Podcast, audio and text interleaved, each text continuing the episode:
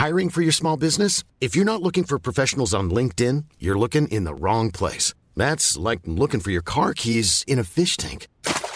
LinkedIn helps you hire professionals you can't find anywhere else, even those who aren't actively searching for a new job but might be open to the perfect role. In a given month, over 70% of LinkedIn users don't even visit other leading job sites. So start looking in the right place. With LinkedIn, you can hire professionals like a professional. Post your free job on linkedin.com slash people today.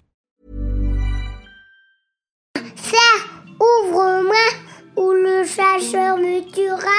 Lapin, lapin, on tripia. Me serrer la main, me serrer la main, me serrer la main.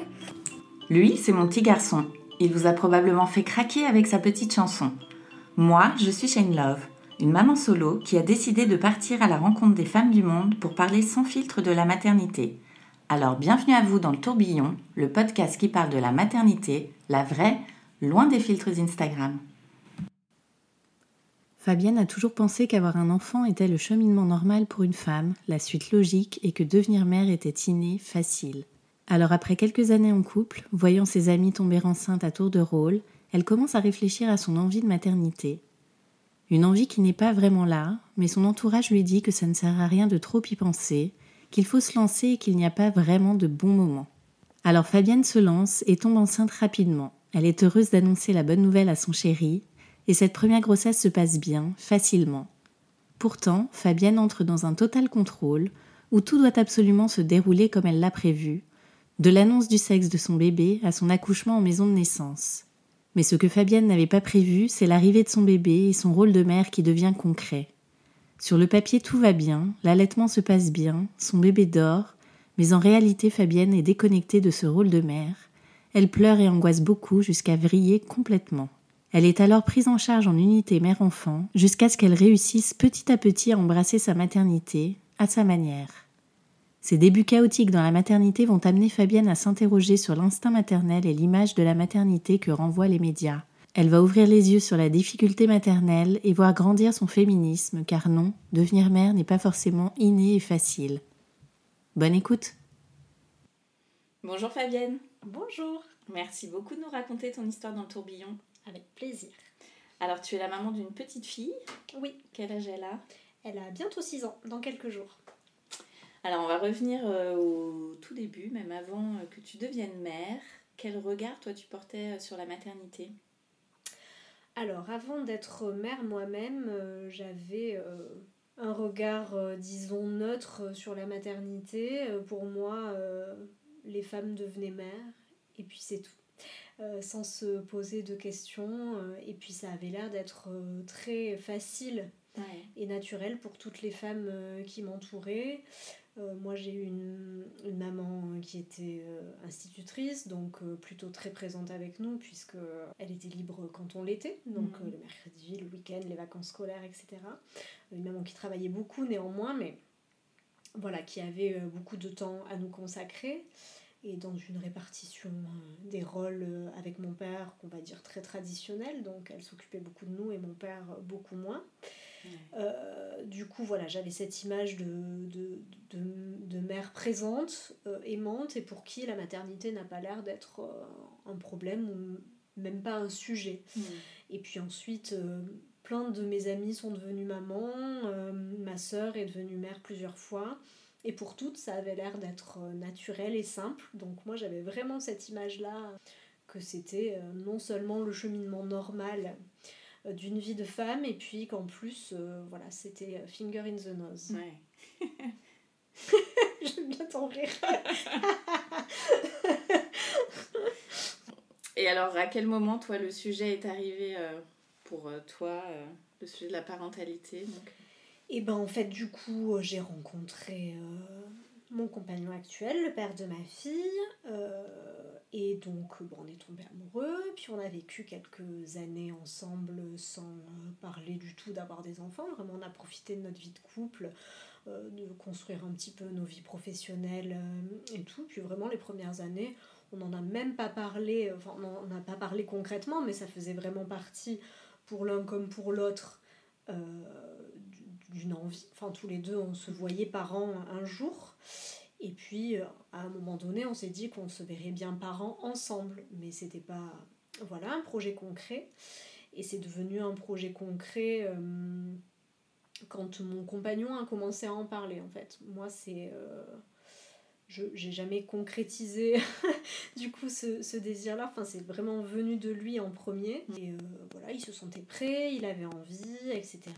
Et puis bon, moi au début, euh, pas forcément, mais T'avais quel âge toi à ce moment-là? j'avais, au moment où il a commencé à en parler, je devais avoir 27, 28 ans, et puis lui, 3 de plus du coup.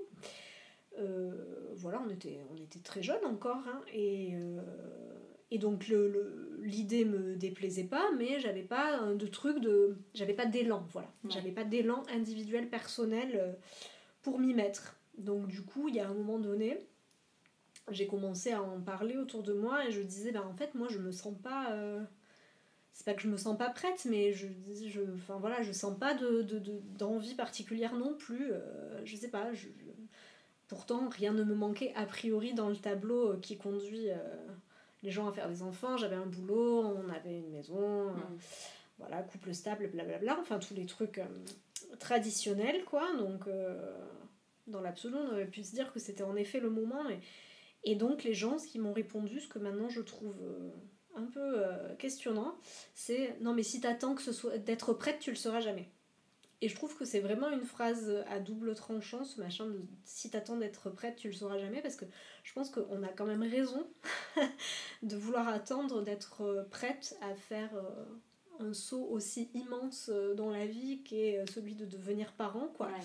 Et ce machin de dire vas-y sans réfléchir parce que c'est louche en fait. Mm. Euh, maintenant je me rends compte qu'il y a un peu un truc louche à, à dire ça, même si je pense qu'il y a un fond de vérité et que je comprends pourquoi les gens me disaient ça. En mode, euh, ben, en fait, t'as pas forcément un déclic, euh, voilà, euh, t'as pas forcément une révélation mystique là qui vient te dire c'est maintenant que tu dois faire un enfant. Mm. Mais, euh, mais voilà, vraiment un truc un peu à double tranchant. Et les gens, ils me répondaient ça. Et du coup, ça m'a. Bah, voilà, je me suis laissée berner. et aussi portée par le désir de, de mon partenaire, que j'aimais profondément. Et du coup, euh, j'ai voilà, j'ai dit, bah, on se lance. Mm. Mais sans, euh, sans que ça vienne de moi. Vraiment, c'était un peu euh, pour bah, me- me- lui faire plaisir Ouais. m'inscrire dans son désir à lui et puis euh, et puis du coup comme on m'avait dit qu'il fallait pas que j'attende d'être prête bon je me suis dit allons-y et puis je suis tombée enceinte du premier coup D'accord. donc euh, du coup un mois après euh, j'étais enceinte quoi. Et ça c'est vrai qu'il y a ce truc euh, quand on tombe enceinte très vite en fait on n'a pas forcément le temps non plus d'avoir euh, trop réfléchi quoi. Mm. donc voilà ça a été ça a été très soudain. Et comment t'as vécu cette nouvelle? Et ben j'étais super contente. Après franchement quand j'ai vu le enfin, j'ai fait un premier test de grossesse qui n'a tout simplement pas fonctionné. C'est à dire que il était non valide. Il n'y avait pas de croix ni de barre ni de rond ni de fleur il n'y avait rien sur le test. Donc c'est le truc vraiment ultra frustrant quand même. Et du coup je suis repartie vite vite à la pharmacie. Et c'est là en fait que je me suis rendu compte. Quand le test il a pas fonctionné je, je me suis rendu compte que j'avais envie qu'il soit positif en fait. Mm. du coup, je suis repartie à fond à la pharmacie, racheter un second test. Parce que je voulais absolument faire le test toute seule pour pouvoir faire la surprise à mon mec quand il rentrerait du, du travail. quoi. Donc, du coup, euh, il fallait que je me dépêche. Et du coup, j'ai pris un autre test que j'ai fait, qui fonctionnait et qui était positif. Donc, euh, j'étais super contente, mais j'étais surtout contente pour lui en fait Ah oui. De me dire ah alors du coup j'ai réfléchi à comment je vais lui annoncer est-ce que j'attends qu'il soit rentré est-ce que je lui fais tout de suite un message euh, tant qu'il est au travail etc enfin voilà j'étais vraiment toute à, à me dire oh, il va être tellement content il va être tellement content. Donc j'étais vraiment à fond inscrite euh, dans son projet à lui. Je me, fondais là-dedans puisque bon voilà moi euh, puis après il y a quelque chose de très vertigineux. C'est tellement vertigineux qu'on on mesure pas bien je suis enceinte il n'y a rien qui change, mais tout change en même temps. Enfin, c'est très particulier quand même ces moments-là de. Ouais. Voilà, donc. euh, Voilà, ce qui m'a rendue très heureuse, c'est de lui annoncer euh, cette nouvelle-là, de voir son bonheur. T'as attendu qu'il rentre du travail? Du coup, non, j'ai écrit sur mon ventre, là. euh, euh, j'ai écrit sur mon ventre à l'envers, du coup, forcément, pour que ça fasse un endroit sur la photo. Euh, tu veux être mon papa avec un point d'interrogation. Et voilà, je lui ai envoyé la photo. Il Mhm. était trop content. et c'était chouette. Et puis du coup, après, quand il est rentré du travail, ben, on a fêté ça tous les deux. C'était chouette, quoi. Et alors, comment t'as vécu cette euh, grossesse? Et alors, du coup, après la grossesse, physiquement, physiquement très bien, pas, de, pas de nausées, euh, pas de euh, douleurs, euh, de problématiques physiques particulières. J'ai pris très peu de poids, donc c'était quand même assez confortable aussi. Euh, le fait de ne pas avoir 20 kilos à trimballer. euh, voilà, je sais qu'il y a des personnes qui gonflent aussi, qui font de la rétention d'eau, ça peut être euh, inconfortable. Moi, j'avais pas d'inconfort de cet ordre-là, donc c'était plutôt cool.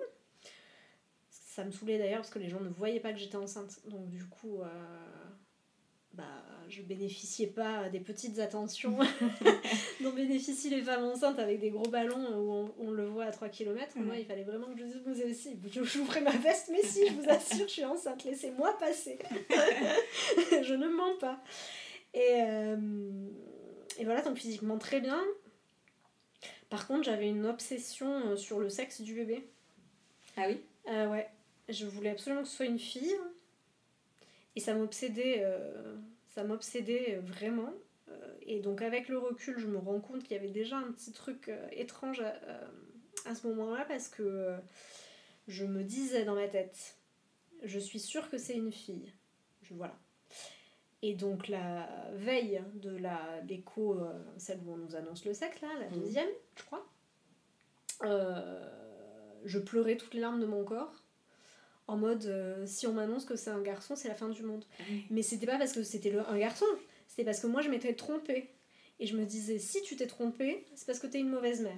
Parce que Ah tu oui. n'es pas capable de savoir si tu attends un garçon ou une fille. Donc déjà, je Ah ouais. commençais quand même à disjoncter. Et vraiment, je le formulais comme ça, à voix haute, hein, en disant, euh, je peux pas m'être trompée, euh, si je me suis trompée, c'est que je suis une mauvaise mère. J'ai Et ça mon mec et cette tout. pression Et un truc de fou, mais ça vient que. euh, Enfin, ça vient, je vais pas dire que ça vient de ma mère parce que ce serait un peu trop. euh, ce serait une accusation un peu euh, abusive, mais en tout cas, ma mère a toujours raconté que elle, elle savait euh, qu'elle attendait des filles et que c'était sûr et que. euh, euh, on lui aurait annoncé qu'elle attendait un garçon, elle ne l'aurait pas cru, etc. Enfin, elle était sûre, sûre, sûre, elle avait ce fameux truc, je sens, je sens. Ma mère est du genre ainsi à raconter qu'elle reconnaît les pleurs, elle reconnaissait toujours les pleurs de ses bébés. Euh, voilà, qu'elle est capable de nous, qu'elle était capable de reconnaître nos pleurs dans une pièce avec plusieurs enfants, qu'elle ressent à distance quand on va bien ou quand on va mal. Ah oui, la barre est très haute. Voilà, et donc elle a ce, ce truc qu'elle ressent peut-être sincèrement, j'en sais rien, mais en tout cas que moi j'avais intégré comme Mm. une mère, elle sent, euh, elle sent des choses euh, à l'égard de son enfant, quoi. Et elle- voilà, il y a un lien euh, mystique entre les deux, ou je sais pas quoi. Et du coup, voilà, j'avais ce truc de sans doute d'avoir fait une association entre le fait de sen- sentir ce genre de choses et être une bonne mère. Quoi. Ouais. Donc j'étais une fille, j'ai eu de la chance parce que du coup j'ai pas eu à, j'ai pas eu à, à- à- parce que honnêtement je pense que si on m'avait annon- annoncé un garçon ça aurait pu être compliqué sans Ouais. doute pas euh, éternellement mais euh, vraiment j'avais un problème avec ça et encore une fois je précise c'est pas avec le fait d'avoir un garçon mais avec le fait de m'être trompée euh, voilà, mais du coup c'était une fille et j'étais ravie. Puisque c'était ce que je voulais, ce que je sentais. Et voilà. T'avais eu bon. J'avais eu bon, voilà, j'étais la bonne élève. euh, J'avais un bon tampon de bonne élève, ça c'était un peu le truc. euh. Et alors, la fin de ta grossesse s'est bien déroulée aussi? Alors ouais, ouais, ouais, la fin de la grossesse, nickel. À part que j'ai dépassé mon terme. Et ce qui est pas très très grave en soi, mais euh, du coup, comme j'avais prévu d'accoucher en maison de naissance, euh, une fois qu'on a dépassé le terme, il faut euh, faire une surveillance tous les jours à la maternité, nanani, nanana, et puis à un moment donné, bah, se, se- se pose la question du déclenchement, quoi. Et je savais très bien que euh, un accouchement déclenché, c'est plus la même limonade pour gérer euh, les contractions, etc. Et que ça mettrait quand même très certainement euh. Ça remettrait très certainement en question mon, projet. Et ça, c'était pareil. Ça me. Ça me mettait euh, dans des états pas possibles, quoi. Enfin, pareil, j'ai fait 4 jours de dépassement de terme, j'ai pleuré 4 jours. Parce que ça me voilà j'avais trop peur euh, qu'on me remette en question j'avais vraiment l'impression qu'on me punissait qu'il y avait un truc et puis j'avais tout contrôlé j'avais tout maîtrisé j'étais sûre de moi sur cet accouchement moi j'avais aucune crainte euh, vis-à-vis de ces histoires de douleur de péridurale et tout enfin ouais. Parce que pareil, tu avais eu des récits sur les oui, accouchements alors, beaucoup de, physiologiques. oui, oui, oui. Beaucoup de femmes autour de moi avaient accouché soit à la maison, euh, soit dans des structures euh, comme ça, euh, soit sans péri à l'hôpital. Enfin voilà, j'avais plein plein de, de, récits autour de moi qui me donnaient confiance mm. là-dedans. Et pour moi-même, franchement, j'ai jamais douté une seule seconde que je serais capable de le faire, quoi, que ça allait bien se passer. Enfin, je sais pas, j'étais très confiante par rapport à ça. Par contre, quand qu'on vienne me mettre des bâtons dans les roues au dernier moment, ça vraiment, non, c'était pas possible, quoi. Donc euh, c'était horrible. Je, j'étais horrible avec les équipes en leur disant mais c'est pas possible, je ne peux pas être déclenchée. voilà, c'est vous le laissez, tant pis. c'était horrible, vraiment. Et j'ai fait que pleurer. Et à un moment donné, quand même, il a fallu programmer euh, ce fameux déclenchement. Du coup, il a été programmé pour le jeudi, euh, genre je devais rentrer, imaginons vers midi ou je sais pas quoi, et être déclenché dans l'après-midi, quoi. Et en fait, euh, les contractions se sont déclenchées naturellement le jour même à 8h du matin, genre. Et mon Dieu, j'étais tellement contente. Franchement, je pense qu'il n'y a personne qui a accueilli des contractions avec autant de joie que moi. Parce que bah, les contractions de travail, on, on, les reconnaît quand même en général. C'est quand même assez intense et tout. Même sans faire mal au début, mais en tout cas, c'est, ça, ça, sert quand même euh, très sérieusement. Donc je savais que c'était ça, que c'était pas du faux travail, que c'était pas je sais pas quoi. Et donc j'étais trop contente. Quand j'ai appelé la sage-femme pour lui dire que c'était bon, que c'était lancé, euh, franchement j'étais. Euh, je vivais ma, ma meilleure vie quoi. Et je pense que ça a dû contribuer d'ailleurs au fait que l'accouchement se passe hyper hyper bien parce que j'étais tellement contente en vrai d'accoucher. Et de pouvoir voilà, vivre le truc comme je l'avais voulu quoi. Et comment tu t'étais préparée à cet accouchement physio?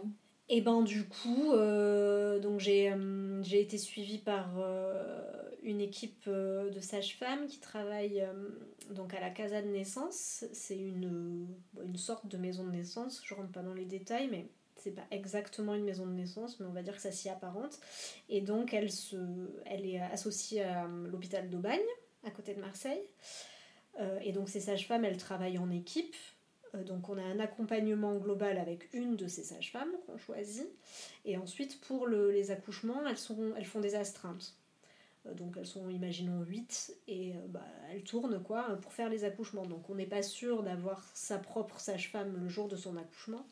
Mais par contre, voilà, il y en a 8 qui travaillent dans cette communauté de valeurs, d'idées et qui préparent à la naissance de, un peu de la même manière. quoi. et qu'on rencontre toutes à un moment donné de la grossesse pour euh, quand même pas se retrouver nez à nez avec une inconnue euh, le jour de la naissance quoi.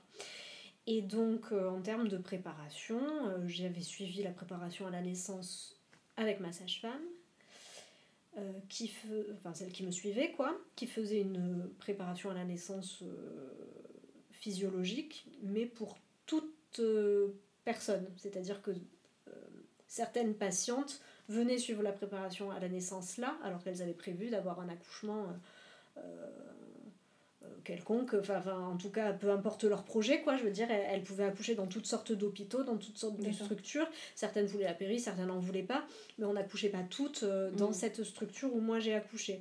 Donc du coup, elles préparaient toutes les femmes, quel que soit leur projet, à l'accouchement physiologique. En premier, c'est-à-dire que par défaut, elles préparaient à l'accouchement physiologique. Mm. Et ensuite, elle nous parlait, euh, genre, de, sur une séance de euh, la péri, euh, les extractions instrumentales, la césarienne, tout ce qui pouvait mal tourner ou tout ce qui pouvait constituer des actes médicalisés. ça intervenait en plus, mais c'était pas toute la préparation centrée sur la naissance médicalisée. Quoi. Mmh. voilà, moi j'ai trouvé ça super, enfin la préparation était géniale.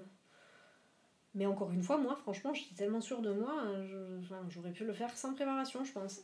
truc. Et donc, j'ai pas fait. J'ai fait deux, deux, séances de sophro pour la, pour la forme. Euh, pour faire genre un peu d'auto-hypnose, tout ça. Bon, je me suis servi de rien le jour de mon accouchement, de ce que j'avais appris.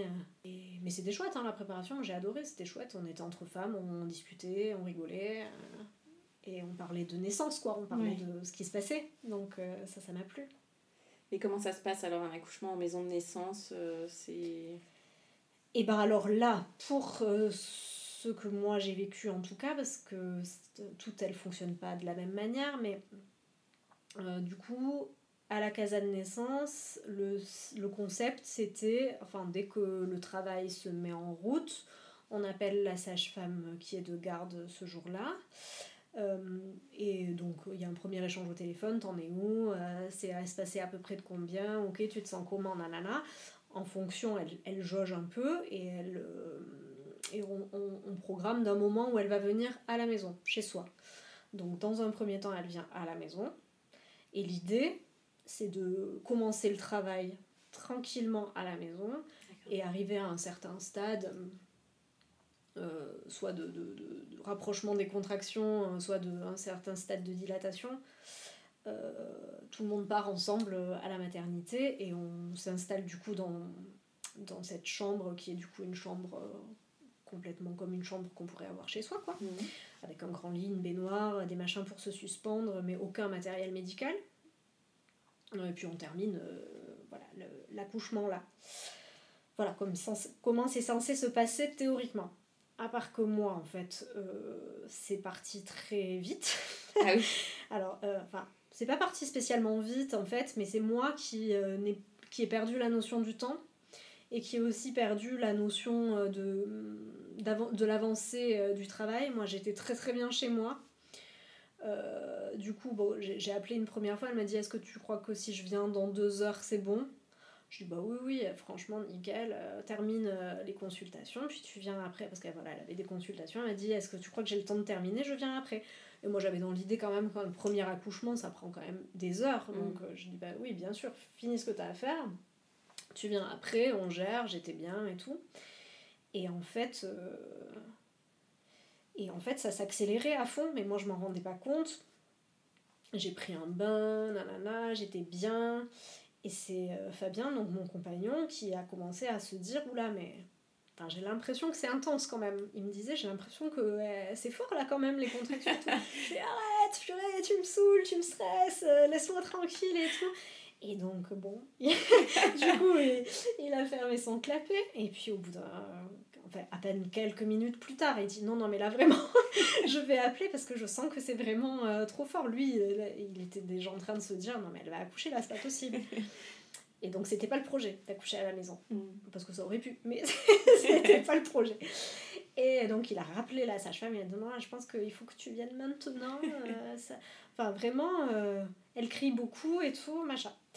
Et du coup, elle est arrivée, et quand elle, quand elle a vu, enfin, je sais pas, elle, elle a vu sur mon visage et dans les sons que je faisais que c'était que le travail était très très bien avancé. Et du coup, elle m'a dit il faut qu'on parte maintenant. Elle m'a examiné, en fait, quand elle m'a examiné, elle m'a dit t'es à 4. Bah, non plus. Euh, enfin, j'étais pas à 10, quoi. J'étais, J'allais pas accoucher là dans deux minutes non plus. Mais elle m'a dit quand même, on va y aller, quoi. Et du coup, euh, on est tous partis euh, en route. Donc, nous, on habitait au centre-ville de Marseille. Donc, il y avait quand même une bonne vingtaine de minutes de voiture euh, à faire. Et ça, ça a été le pire moment de tout mon accouchement. Parce que vivre euh, des contractions assez fortes euh, en voiture, avec des feux rouges, des machins, accélérer, ralentir, enfin c'était horrible. En plus, je hurlais, donc j'étais inquiète parce que pour se concentrer quand on conduit alors qu'on a quelqu'un qui accouche sur le siège de arrière et qui hurle. Enfin voilà, il a été nickel, hein, mon mec, il a, pas, il, a, il a pas paniqué et tout, mais franchement, euh, c'était quand même assez stressant ce moment, quoi. Et pas agréable. Et en plus, j'ai perdu les os dans la voiture. Ah oui. Donc en plus, euh, voilà, euh, c'était agréable pour personne. Voilà, j'aurais pas, j'aurais préféré perdre les os à un moment plus propice. Ça, c'est vrai, c'est comme ça. Et donc, euh, et donc voilà, et quand on perd les os, ça a tendance à accélérer encore le travail. Donc du coup, quand on est arrivé à la maternité, vraiment, euh, c'était euh, c'était imminent, quoi. Mm. Je, je, je, sentais que, c'était que ça commençait à pousser et tout. Et à part qu'on est arrivé sur ce parking, il n'y avait plus personne, on avait perdu la sage-femme, sur la route, parce que c'est une voie rapide, etc. Donc on se dépasse les uns les autres. Au bout d'un moment, on s'est perdu. Ah, elle n'était pas dans la voiture avec vous Elle n'était pas avec nous, ah. c'était chacun dans son véhicule. C'est ça. Je pense qu'il aurait. C'est vrai, c'est une bonne suggestion que tu fais si elle aurait, si elle aurait, pu venir avec nous dans la voiture. C'est pas comme ça qu'on a fait. Et du coup, on arrive sur le parking, on était complètement perdus, on savait pas où s'adresser. Euh, on n'avait plus de sage-femme et moi je m'accrochais au bit sur le euh, sur le parking quoi en criant. Donc les gens ils me voyaient ils étaient paniqués. Euh, j'ai crié fort et tout. Ils se disaient mais qu'est-ce qu'elle a elle mon dieu c'était épique. Fabien qui courait partout pour essayer de trouver de l'aide. Il arrive à, à, trouver euh, des gens. Les gens ils me ramènent un fauteuil roulant. Je dis non mais jamais de la vie je m'assois sur votre truc là. je peux pas m'asseoir sur un fauteuil, c'est pas possible. Je dois rester à, quatre pattes. Enfin en tout cas c'était impossible pour moi de m'asseoir à ce moment-là. Ça me paraissait complètement incongru. Donc ils sont repartis. Ils ont ramené un, une vraie table, quoi, un brancard mhm. sur lequel je pouvais me tenir à quatre pattes. Et on est, ils m'ont poussé dans le, dans le bâtiment, dans l'ascenseur. Et là, on a retrouvé la sage-femme. Donc c'est bon, on était au complet. Et on est vite, vite, vite monté euh, pour aller s'installer dans la salle. Mais en fait, dans la salle, euh, on n'a pas eu le temps de... Normalement, c'est le truc, à petite ambiance, tu mets euh, ta petite lampe, ta musique, tes draps, tu peux venir avec tes draps, mener tes, tes, objets, enfin ce que tu veux, quoi, pour te sentir à l'aise. Là, rien du tout. Elle a jeté des trucs jetables vite fait sur le lit. Et j'ai accouché, quoi. Ah ouais, oh là là. Donc, euh, voilà. et c'était trop bien. Euh, très, et à l'arrivée, c'était pas si rapide que ça. Euh, les, les, contractions, elles ont commencé vers 8h, j'ai accouché à 15h30, donc mm. c'est pas non plus un ah accouchement en 2 heures. Mm. Mais c'est juste que moi, j'ai perdu la notion du temps et j'ai perdu la conscience de. de il faut partir, c'est urgent, je sais pas quoi. Enfin, honnêtement, je pense que j'étais en fait candidate à, l'accouchement à domicile et que j'aurais été bien mieux chez moi mm. plutôt que me payer des contractions euh, sur la route, tout ça pour euh, accoucher en deux minutes. Euh, voilà. Bon, ça, c'est facile de le dire après coup. Mais bah, sur le moment, c'était très bien. Et du coup, bah, du coup voilà. Après, elle est sortie tellement vite, la petite, que j'ai eu quand même une grosse déchirure. Donc après, ça a été long de recoudre et tout. Mm. Mais voilà, enfin, pour moi, dans l'ensemble, euh, c'était que du bonheur, quoi. Vraiment, l'accouchement, c'était trop cool. J'ai rien à dire de négatif sur l'accouchement. Eh bah, je trouve que c'était trop bien. voilà, tout le monde a assuré. C'était chouette. Et tu me disais que tu avais ressenti, euh, justement, au moment de l'accouchement, euh, cette puissance du fait de ne pas avoir eu la péridurale et vraiment tout sentir, la force un peu animale. Ouais, en vrai, je sais pas si c'est ça, hein, euh, parce que j'ai pas de point, j'ai pas de comparaison possible. J'ai connu que ça comme accouchement, donc je sais pas si c'est lié à l'absence de péridurale, si c'est lié à, enfin, j'aurais peut-être pu avoir à ressentir la même puissance dans un accouchement avec une péridurale, j'en ai aucune idée.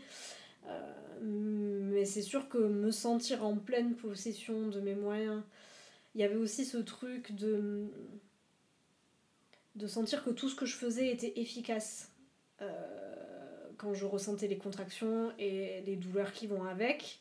Mais j'avais l'impression que les mouvements que je faisais ou les positions que j'adoptais, elles étaient systématiquement efficaces. Mm. À la fois pour me soulager moi dans ma douleur et à la fois pour faire avancer euh, le bébé vers la sortie.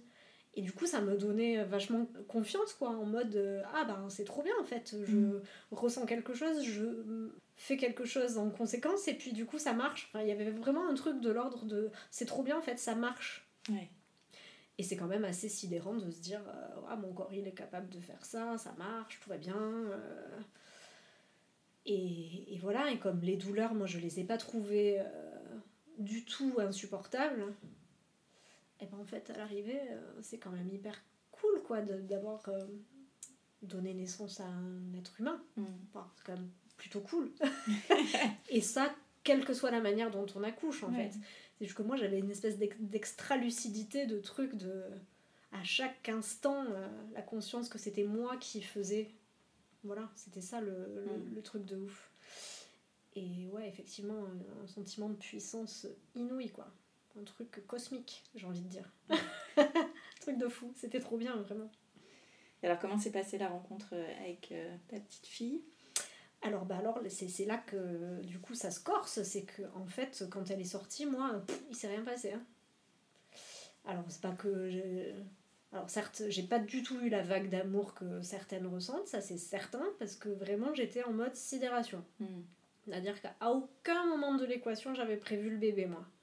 Donc du coup quand, quand j'ai vu le bébé, j'ai fait ah mais il y a vraiment il y a vraiment eu un truc de ah oui ah mais oui c'est vrai ça c'était ça les 9 mois les machins. Ah d'accord.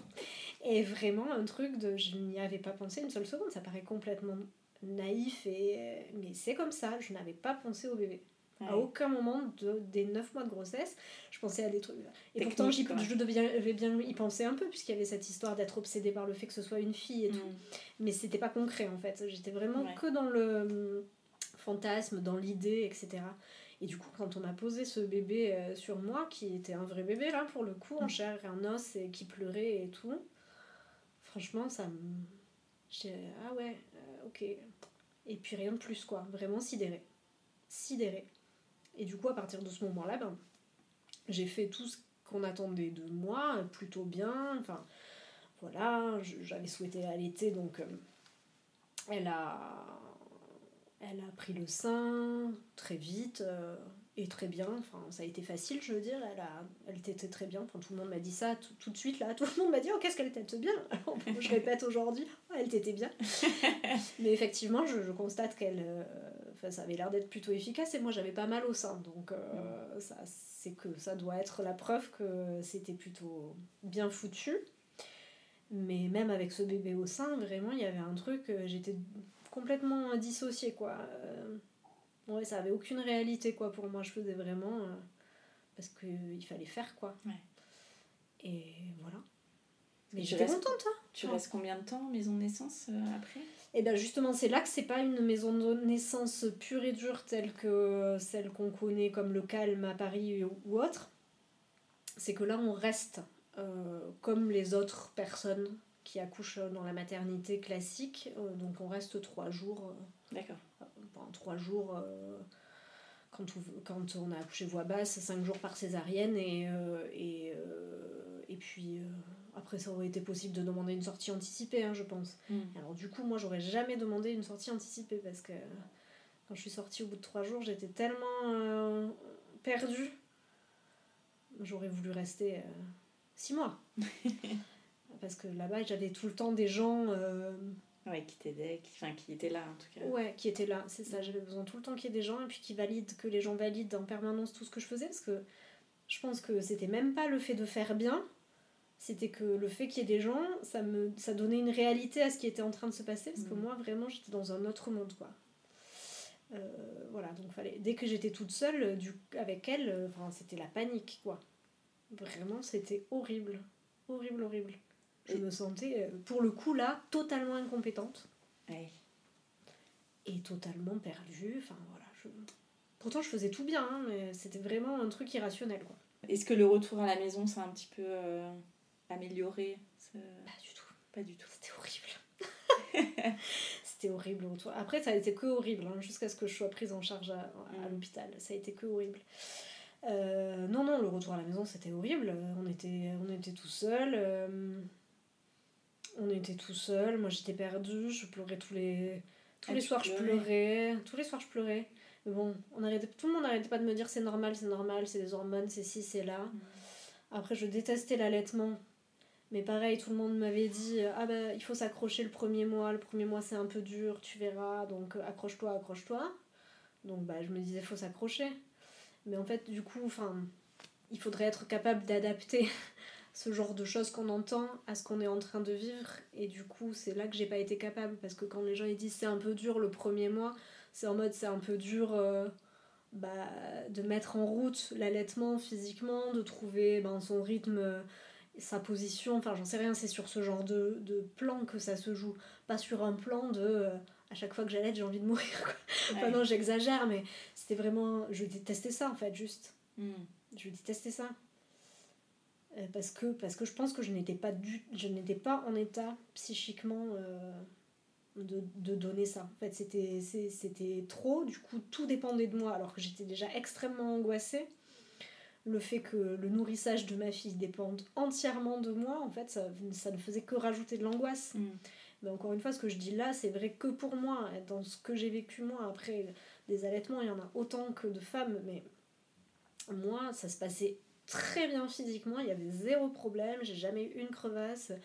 Euh, ma fille, elle était très bien, enfin, c'est ce que tout le monde disait. Euh, donc euh, voilà, vraiment sur le plan physique, il n'y avait aucun souci, mais juste c'était trop, c'était trop. Et après, à partir du moment où j'ai réussi à, à reconnaître ça. Alors au bout de combien de temps Et ben en fait, au bout de.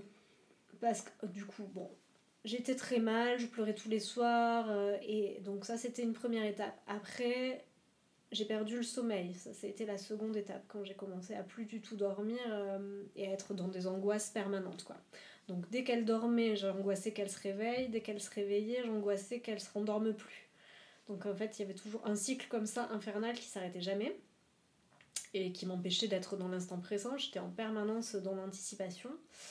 Au début, euh, c'était plutôt que le jour, et puis après, c'est devenu nuit et jour, et du coup, j'ai plus du tout dormi. Et en fait, quand on dort plus, en fait, assez rapidement, quand même, on, se dégrade. Hein. Euh, du coup. Euh, Mais là, t'en parlais autour de toi? Non. Juste, je pleurais le soir. Ni au papa, tu lui en parlais pas? Non. Lui, il voyait pourtant. Il voyait, mais lui, la nuit, il dormait. Donc, il voyait pas comment j'arrivais pas à dormir. Il voyait pas que je me rendormais pas après les tétés, en fait. Hmm. Et c'était pas de la malveillance de sa part, hein, c'est juste que. Enfin, moi j'en parlais pas, puis lui il voyait pas, donc. Euh, euh, voilà, puis il était lui aussi dans sa découverte, euh, dans sa découverte enfin, en tant que père, en tant que conjoint d'une personne qui vient de devenir mère.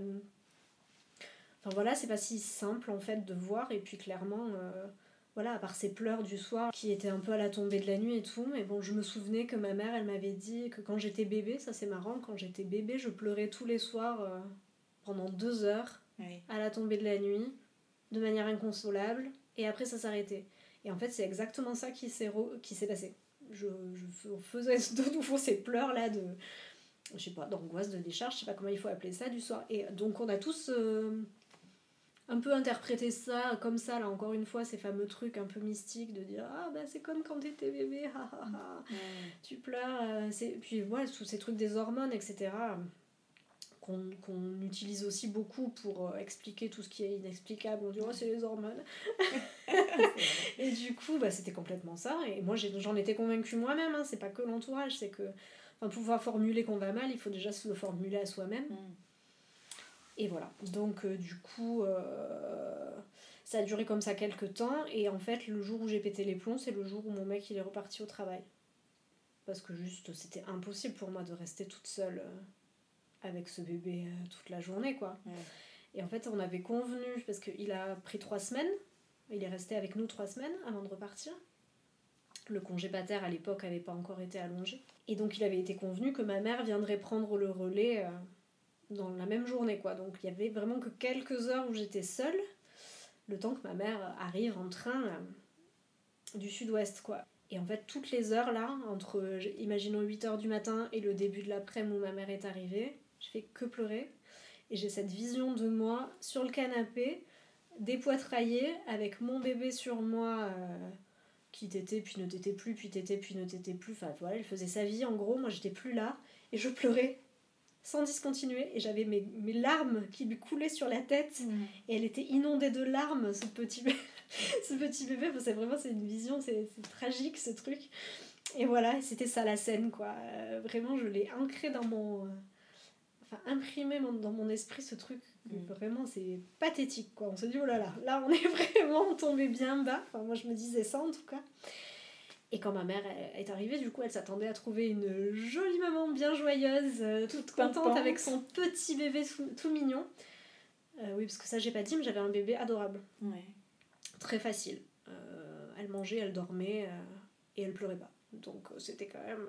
elle pleurait très modérément. Donc bébé très facile. Et elle s'attendait à trouver tout ce petit monde là, ma mère, puis elle, elle est tombée sur une mère effondrée, donc c'était pas exactement ce qu'elle s'était fait comme idée. Et du coup, quand elle est tombée sur moi, elle a dit. euh, enfin, quand elle est tombée sur moi dans cet état, elle, elle a dit bon, elle, elle a tout de suite mis ça sur le compte de la fatigue. Autre excuse pratique avec les hormones Ouais. pour expliquer comment les mères vont pas bien. Et du coup, elle m'a dit ben, euh, je te garde le bébé, va dormir, va, va te reposer, quoi. Et donc, moi, je, ça faisait déjà plusieurs jours que je dormais plus du tout. Je savais très bien que j'y arriverais pas, mais bon. Je suis allée m'enfermer dans la chambre et j'ai continué à pleurer. Et plutôt que de ressortir, dire à ma mère, mais ça va pas en fait, non, j'ai pleuré toute seule deux heures de plus dans la piole, et voilà. Et en fait, quand Fabien est rentré du boulot, j'ai j'ai entendu la porte claquer, et donc je suis sortie de la chambre, et là je les ai vus rire ensemble. Donc euh, Fabien, ma mère, avec le bébé, je les ai vus rire ensemble avec ce bébé, et ça m'a fait vriller. En fait, ça c'est vraiment le, le truc, l'élément déclencheur. Je me suis dit, mais en fait, tout le monde, tout, eux, ils sont heureux, ils savent faire, et moi non. Mm. Et en fait, là, j'ai commencé à faire une crise d'angoisse démentielle, à répéter en boucle, je veux partir, je veux qu'on me l'enlève, je veux partir, je veux qu'on me l'enlève, je veux qu'on m'enferme. Enfin voilà, je disais ce genre de trucs, en boucle, en boucle, en boucle en faisant beaucoup de voilà en me stimulant enfin ouais en, en me touchant beaucoup là, voilà les mains je me frottais les mains je me je m'arrachais un peu les cheveux. Enfin c'était vraiment impressionnant euh, et pour moi et pour les autres. Et en mode euh, ben voilà moi je vais pas y arriver en fait. Et vous vous, euh, faites tout très bien. Donc euh, moi en fait je sors du tableau et comme ça tout le monde sera très heureux. Et on le pense vraiment enfin c'est c'est vrai que parce que c'est des c'est des récits qu'on entend souvent chez les mères qui ont fait des dépressions postpartum, mais en fait, on, on le croit vraiment hein, sur Mhm. le quand, on- quand on le pense à ce moment-là, on se dit, mais vraiment, je, tout le monde sera bien plus heureux sans moi. Quoi. Euh, et ce qui, ce qui peut conduire évidemment à des actes euh, définitifs parfois. Euh, et du coup, ma mère et Fabien, quand ils m'ont vu dans cet état-là, bon, bah là, il n'y avait plus vraiment de doute quand même sur le fait que j'allais très mal. Et du coup, ils m'ont amené en urgence dans un premier temps chez le généraliste du bas de la rue, chez la généraliste du bas de la rue. Donc, il n'y a rien compris au truc. euh, elle me disait n'importe quoi. Ouais. Elle était à côté de la plaque totale. Donc, euh, j'étais euh, déprimée, mais lucide quand même. Donc, je voyais bien qu'elle était à côté de la plaque. Et donc, quand elle a commencé à me débiter toutes ces conneries, j'ai dit, je... moi, je veux ma sage-femme, en fait, appeler ma sage-femme. Ouais. Euh, parce qu'elle, elle saura quoi faire. euh, j'ai besoin d'elle, etc. Donc, je disais ça. Puis, la généraliste, au bout d'un moment, elle a dit Bon, bah d'accord, euh, je vais l'appeler votre sage-femme. Et du coup, elle l'a appelée. Et donc, au téléphone, la sage-femme, je lui dis Ah, c'est horrible, ça va pas, j'y arrive pas, je suis une mauvaise mère. nanana. Et donc là, elle m'a dit J'arrive. Donc, euh, elle est arrivée direct chez moi. Entre temps, on est reparti de chez la généraliste. On est rentré à la maison. Et la sage-femme est arrivée chez moi. Et donc là, elle s'est posée à côté sur le canapé. Elle m'a dit Bon, alors, raconte-moi ce qui se passe et tout. Donc là, je lui ai tout dit, que voilà, que c'était horrible, que je dormais plus, que j'y arrivais pas, que je voulais arrêter tout, enfin bref. Et donc là, bon, elle, ça n'a pas fait un pli, elle m'a sorti son questionnaire hein, pour la forme. Donc c'est une échelle de, de, de diagnostic, on va dire, de la dépression postpartum, qui s'appelle l'EPDS. Euh, et donc elle m'a sorti son truc, euh, mais bon, euh, voilà, il n'y avait pas beaucoup de doutes sur le résultat du test, donc euh, sans surprise, j'étais euh, en dépression postpartum, euh, on va dire sévère. Et, euh, et voilà, mais du coup, c'était. Enfin, moi, à partir de ce moment-là, à partir du moment où elle m'a sorti son test, j'ai fait répondu les petites questions. Je, je suis quelqu'un de très scolaire, donc euh, il y avait un truc, un test, des questions, il faut répondre. Ok, ça je sais faire. et euh, il y a un résultat à la fin, et le résultat est dit que t'as ça. Donc, ok, très bien, ça, ça a suffi à me soulager en fait. Il y avait un mot sur le truc. je savais que elle, elle était là, elle savait, elle avait l'air de savoir de quoi il s'agissait. Moi, je me disais, ok, donc s'il y a quand même, s'il y a un test pour euh, tester ça, ça veut dire que ça existe, donc ça veut dire que je suis pas folle, donc voilà. Enfin, en gros, il y avait plein de trucs qui s'alignaient en moi en me disant, bon, ok, ça va aller maintenant. Ouais. En fait, je savais que j'allais, voilà, j'allais avoir de l'aide. En fait, c'était, de ça dont j'avais besoin. Et du coup, ben, dès le lendemain, elle m'a orientée en fait vers le, l'unité mère-enfant euh, euh, qu'on a à Marseille. On a la chance d'en avoir une, il n'y en a pas partout. Euh, et du coup, j'ai été prise en charge, en fait, enfin reçue en consultation dès le lendemain. donc dans cette unité par le pédopsychiatre qui dirige cette unité. Il nous a reçus à trois, donc avec Fabien et Maddy, donc notre fille. Et, et, voilà, bon, en gros, il m'a fait parler, parler, parler. bon, il a confirmé plus ou moins le diagnostic, et puis voilà, il m'a présenté en gros bah, les options qui s'ouvraient à moi, à nous, pour que ça aille mieux. Euh, donc il m'a proposé des médicaments que j'ai acceptés. Il m'a proposé d'arrêter d'allaiter. C'est pas vrai. Il m'a pas proposé d'arrêter d'allaiter. C'est moi qui ai mentionné que c'était extrêmement difficile pour moi cet allaitement et que je voulais arrêter. Et lui a validé, parce que j'avais encore besoin beaucoup de ça à l'époque, a validé euh, la possibilité que j'arrête d'allaiter. En fait, la sage-femme l'avait fait auparavant. Euh, voilà, le fait qu'on m'autorise à, arrêter d'allaiter, ça m'a aussi vachement euh, aidé. Parce que vraiment, c'était trop pour moi ce truc. Et donc, il m'a dit que je pouvais sans, évidemment arrêter d'allaiter, euh, mais que si je voulais continuer, il me prescrirait des, un traitement compatible avec l'allaitement. Donc, vraiment, pour laisser la porte ouverte quand même. Et voilà, il m'a proposé ça, et puis il m'a proposé d'être hospitalisé, soit en hôpital, euh, soit en hospitalisation de jour, soit en hospitalisation temps plein. Et donc dans un premier temps, on, a, on est parti sur l'hospitalisation de jour. D'accord. Et donc on a fait ça genre pendant euh, quelques semaines à peine, hein, peut-être deux semaines, où j'allais donc euh, plusieurs fois par semaine en journée, mais en fait c'était horrible parce que en, dehors des temps où j'étais là-bas, j'étais chez moi toute seule et ça réglait pas le problème que en fait ça, ça m'était intolérable d'être toute seule avec mon bébé en fait. Mm. J'en étais incapable à ce moment-là. Parce que quand elle est là-bas, euh, t'étais sans ta fille? Non, j'étais avec elle. T'étais avec ta fille Ouais, c'est de la prise en charge conjointe, donc ils prennent en charge euh, euh, de manière équivalente, j'ai envie de dire, le bébé, euh, la mère ou le père, quand c'est le père qui va pas bien, et la diade. C'est-à-dire qu'il y a vraiment trois trois choses qu'on soigne, le bébé, euh, son parent et euh, la relation entre les deux. Euh, voilà. Moi, en l'occurrence, il n'y avait pas vraiment de problématique autour de la relation, c'était plus moi le problème.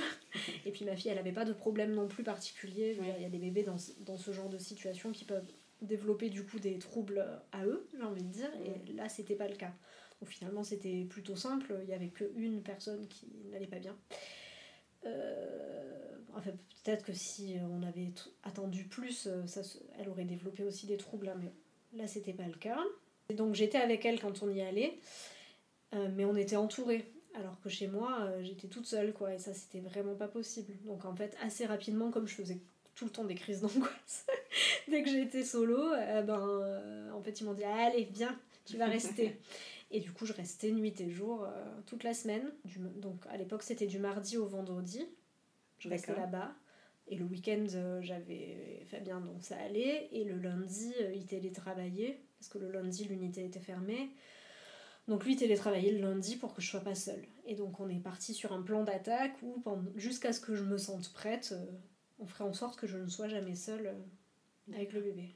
Et là-bas, il te donnait des clés pour aller mieux? Comment ça bah là-bas, en fait, alors euh, c'est des soins qui sont très individualisés en fonction des besoins de chaque personne. Hein, mais moi, en fait, j'avais avant tout besoin d'être euh, contenue, j'ai envie de dire, accompagnée et rassurée.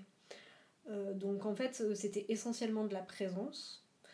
Donc j'avais tout le temps les puricultrices avec moi qui assistaient aux soins et voilà, et c'est beaucoup de réassurance dans ce que je faisais. C'est pendant que je change la couche, me dire ah bah voilà, c'est bien, vous avez vu, elle vous sourit. Euh, c'est essayer de euh, oui, de faire lire le bébé à, sa mère en disant bah tu vois ce que tu fais c'est bien, elle te répond positivement, tout va bien, c'est bien. Enfin voilà, c'est me répéter 20 fois par jour que c'était bien ce que je faisais parce que j'arrêtais pas de me dire que je faisais que de la merde alors que pas du tout en fait.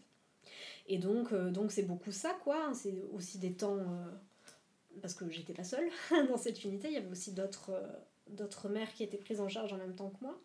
Donc il y avait plein de temps collectifs en fait où on discutait entre nous et ça c'est une thérapie en soi en fait mm. de se parler, d'observer les bébés des autres, de se filer des petits coups de main avec les bébés les unes des autres, etc. Ça c'était cool et des fois on se sent le fait de se sentir compétente avec le bébé de la voisine, du coup, après, on se sent plus compétente avec son propre bébé. Enfin, il y a un peu un truc, un cercle vertueux comme ça. Et puis il y avait aussi quand même beaucoup de temps de, de psychothérapie. Donc euh, moi je voyais psychiatre tous les jours et euh, la psychologue au moins une fois par semaine. Donc des longues discussions, etc., qui faisaient beaucoup de bien pour essayer de voilà, comprendre ce qui se jouait pour moi euh, avec cette maternité, qu'est-ce qui faisait que c'était si difficile pour moi de rentrer dans cette identité-là et de me sentir ajustée en tant que mère, quoi. Enfin, d'avoir l'impression que je faisais les choses bien, quoi. Euh, voilà. Et puis il y a eu un truc que j'ai adoré, moi, c'était l'art-thérapie. Ah oui. Voilà, il y avait de l'art-thérapie euh, qui était pour moi vraiment des grands moments où j'ai renoué avec un truc euh, de l'ordre du plaisir, de l'ordre de ma créativité, d'être capable de faire quelque chose pour moi. Enfin voilà, c'était un truc un peu comme ça, des moments super chouettes, parce que là, pour le coup, à l'art-thérapie, j'étais seule. Mm. Donc du coup, euh, voilà, pouvoir se dire, bah, je fais un truc pendant une heure pour moi sans mon bébé. Et tu faisais quoi? Eh ben, ça, ça, dépendait. En fait, il y avait plusieurs propositions. Et des fois, c'était des trucs très dirigés. Euh, genre, tu fais un bonhomme en fil de fer. Enfin, tu fais un personnage en fil de fer. Après, tu le projettes sur une feuille blanche. Après, tu redessines une partie des traits, etc. Bon, tout ça est censé faire émerger évidemment des trucs de l'inconscient, je sais pas quoi. Et après, tu interprètes en fait ce que tu as dessiné. Donc, ça, c'est vraiment des trucs euh, thérapeutiques, euh, un peu inspirés de la psychanalyse, j'imagine. Et puis, il y avait d'autres trucs où c'était euh, bah, qu'est-ce que. Je te propose qu'on fasse un, un objet, qu'on fabrique un objet que tu pourras, que tu pourras donner à ta fille. bah, qu'est-ce que tu as envie qu'on fabrique? Ça peut être un doudou, ça peut être un Et du coup, moi, j'avais décidé de fabriquer un tapis d'éveil. Donc du coup, j'ai fabriqué un tapis d'éveil. Et tout en faisant en fait, enfin t'as tout aussi la, la, symbolique de la couture et enfin je pense que c'est pas un hasard que j'ai choisi euh, que j'ai choisi de coudre parce que j'aurais pu choisir n'importe quoi j'ai décidé de coudre et donc je pense que c'était pas un hasard et donc tout en cousant et, ben, et en choisissant les pièces, les trucs que j'allais mettre, les tissus, et ben on discutait en fait mm. et tout ça ça fait émerger plein de choses euh, symboliques quoi, euh, voilà ça soigne c'est assez chouette. Et t'es resté combien de temps là-bas? Eh ben, Du coup, euh, six semaines. D'accord. À peu près, on va, bon, ouais, si, je crois, six semaines à peu près, à temps plein, sur la période temps plein. Et voilà, et puis ça allait mieux de, de semaine en semaine, quoi. Hmm. Et voilà. Du coup, après, euh, après j'ai repris le travail il y a eu un truc de, à partir du moment où j'ai été prise en charge là-bas, je me suis euh, rendu compte aussi que peut-être j'avais pas envie de passer euh, des mois à m'occuper de mon bébé, peut-être que c'était pas ça euh, qui me faisait kiffer moi, et du coup j'ai appelé le travail, je leur ai dit est-ce que je peux reprendre un peu plus tôt?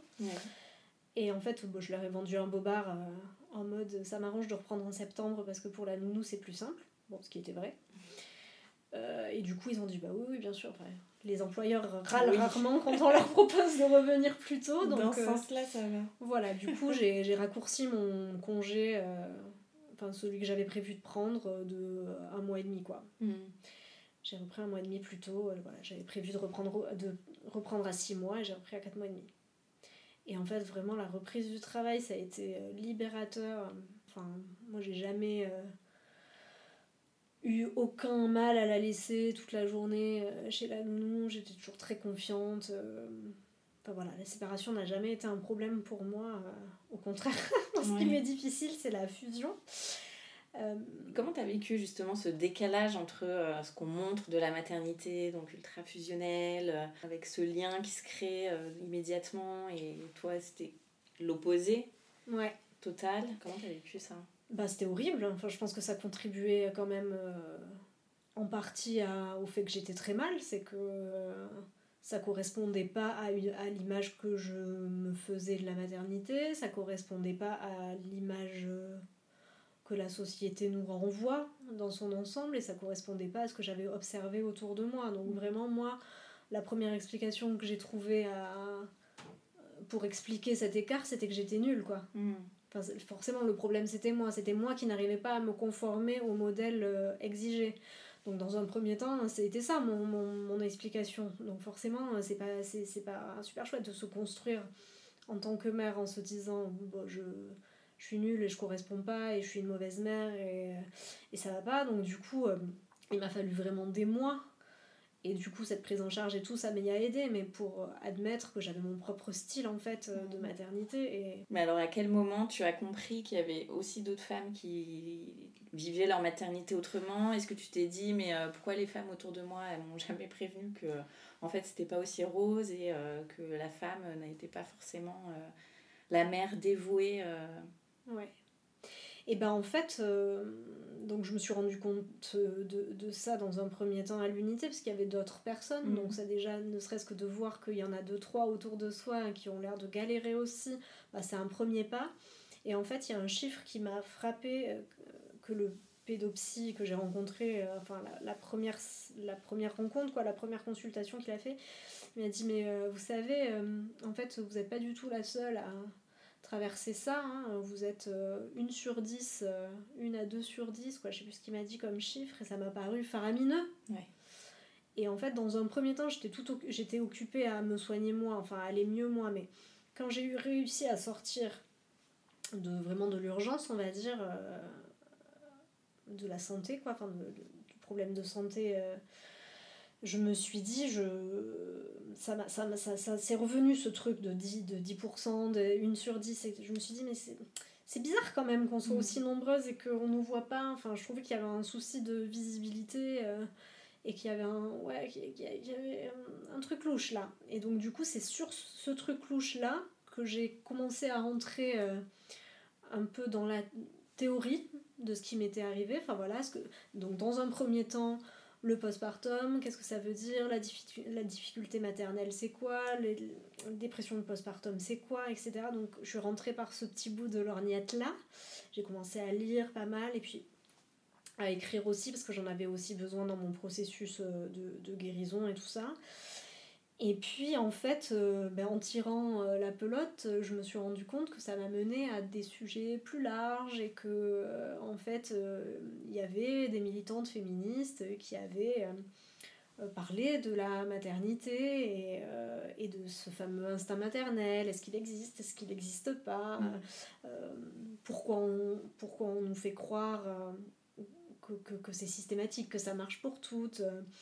Alors pourquoi les femmes, elles sont censées être faites pour être mères et qu'est-ce que ça veut dire dans la société? Puis après, je me suis rendu compte que du coup, il y avait dans notre société, parce que je rappelle que du coup, j'étais pas du tout féministe avant, donc euh, tout un monde s'est ouvert à moi de genre ah mais oui en fait il y a des rôles genrés dans la société j'avais jamais vu ça comme ça. Ah et puis il y a des violences aussi. Ah mais oui oui c'est exact et après je me suis dit ah mais oui parce que c'est vrai que as, si tu as voulu accoucher de cette manière là c'est parce que tu avais peur de vivre euh, des violences aussi mmh. donc c'est quoi ces violences là et en fait petit à petit tout s'est déployé euh, de ce champ énorme euh, qui était enfin ce que moi j'appelle le mater féminisme donc et de et, et, je me suis rendu compte à quel point c'était un champ euh, vaste, intéressant euh, d'un point de vue féministe, et en même temps à quel point il n'était pas, pas ou peu, ou insuffisamment en tout cas exploré. Euh, voilà, et puis moi j'étais dans cette soif, du coup, à partir de ce moment-là, à partir du moment où je suis sortie de mon petit vécu personnel et où j'ai vu l'ampleur du truc et où je me suis rendu compte de l'aspect collectif de la chose, mais après, je suis devenue avide, quoi. Avide de tout lire, de tout savoir et, de, et, et tout. Euh, s'articuler. Euh, euh, voilà, et vraiment le, le, champ de la pensée féministe m'est vraiment apparu à ce moment-là comme un truc. voilà, qui apportait des explications qui me paraissaient pertinentes, quoi, à mm. plein de choses en fait qui m'étaient arrivées dans ma vie. Et du coup, après, ben j'ai refait un peu le chemin en arrière et là j'ai pu reprendre conscience de oui, euh, l'éducation que j'avais reçue, euh, les violences que j'avais subies, euh, et ce que ça voulait dire et que en fait c'était peut-être pas des faits isolés qui ne concernaient que moi. Voilà, et du coup après bon, c'est devenu un, un engagement un engagement quotidien, on va dire. Ouais. Bah, t'as quitté ton job. Ouais. Pour justement te dédier aussi à ça en montant ton, ton média, MILF Média Ouais, c'est ça. Bah, après, euh, ouais, y il y avait avant tout une envie de avant tout une envie d'écrire mais effectivement aussi un, une soif et une envie et un besoin, je crois, d'explorer ce sujet à fond. Et, et, effectivement, à un moment donné, j'ai eu envie de créer mon propre média pour parler de ces questions-là, pour la simple et bonne raison que je trouvais, et je trouve encore que bah, dans les médias euh, traditionnels, euh, l'image qui est donnée de la maternité est pas suffisamment nuancée, pas suffisamment plurielle. Euh, voilà, je trouve qu'il manque plein de facettes et que, en tout cas, il y a des aspects de la maternité qu'on montre plus, plus, plus, et puis d'autres qu'on montre, allez, de temps en temps, parce que, par exemple, en ce moment, voilà, c'est le sujet du postpartum euh, est assez euh, vivant, vivace, et du coup on en parle beaucoup plus. Mhm. Et parce qu'il y a un effet d'opportunité, alors plein de médias, euh, grand public, traditionnels, etc., se disent, ben ok, alors elles ont l'air d'avoir envie de... ça a l'air d'être un truc, là, ce postpartum, vient, on va faire un article là-dessus et tout. Mais est-ce que ça va durer, du coup, au-delà du feu de paille, de l'effet euh, de l'effet ah bah, c'est un peu un sujet à la mode alors il faut, il faut qu'on en parle. Euh, mais au fond euh, ce qu'on recherche quand même quand on quand on milite quand on s'engage c'est que c'est qu'il y a une transformation à un moment donné de la société quoi. Mm. et cette transformation là elle, elle, tarde quand même à venir elle est, elle est timide et on est toujours un peu déçu euh, sur l'allongement du congé paternité, c'est un bon exemple, quoi, de mm. se dire, bon, bah, voilà, donc euh, le gouvernement Macron, ça part d'une. Enfin, part sur une bonne initiative de se dire, ok, on va faire une commission qui va bosser euh, pendant plein de mois et tout sur l'accompagnement des 1000 premiers jours de l'enfant. C'est d'ailleurs les 1000 premiers jours de l'enfant, donc, qu'on accompagne. Hein. Donc, bon, voilà, on sait bien pour qui est fait le, le programme. Enfin, bon, c'est très important hein, de faire le bien des enfants, c'est pas ce que je dis. Oui, je dis toujours pas, la mère. je dis pas le contraire, mais voilà, en mm. tout cas, c'est toujours priorisé euh, sur, euh, sur le bien-être euh, des enfants. et donc, ça part d'une bonne intention. Il y a ce comité qui travaille et tout, ils travaillent super bien. Ils disent 9 semaines de congé paternité. Bon, très bien. Et pourquoi on nous fout 28 jours alors mm. Je comprends pas. à un moment donné, c'est comme la convention citoyenne, tu vois. On dit, oui, oui, bosser, bosser les gars et tout. On fait bosser des gens, ils mettent leur vie en pause pour travailler, et puis à la fin, on prend aucune de leurs propositions ou on les vide de leur substance. Bah, là, c'est pareil. Du coup, oui, on a écouté la commission 1000 jours, on va faire 28 jours de congé paternité. À part, qu'entre 28 jours et 9 semaines, il y a quand même un, écart certain, quoi. Mm. Donc, euh, voilà, je pense que il y a aussi euh, un besoin de s'engager. Euh, enfin voilà, c'est un travail de tous les jours, c'est un travail de longue haleine et, et qui demande euh, un investissement toujours renouvelé parce que au-delà des feux de paille, des effets de mode, etc., bah, ça évolue pas si profondément que ça. Donc voilà, tout ça c'est long, donc il faut s'accrocher. Et alors tu viens de sortir aussi ton livre Daron et féministe. Donc ça raconte euh, quoi exactement? Est-ce que c'est ton histoire? Est-ce que c'est tout ce que tu as appris euh, suite à ton histoire sur euh, justement ton vécu aussi du féminisme et ton évolution là-dedans?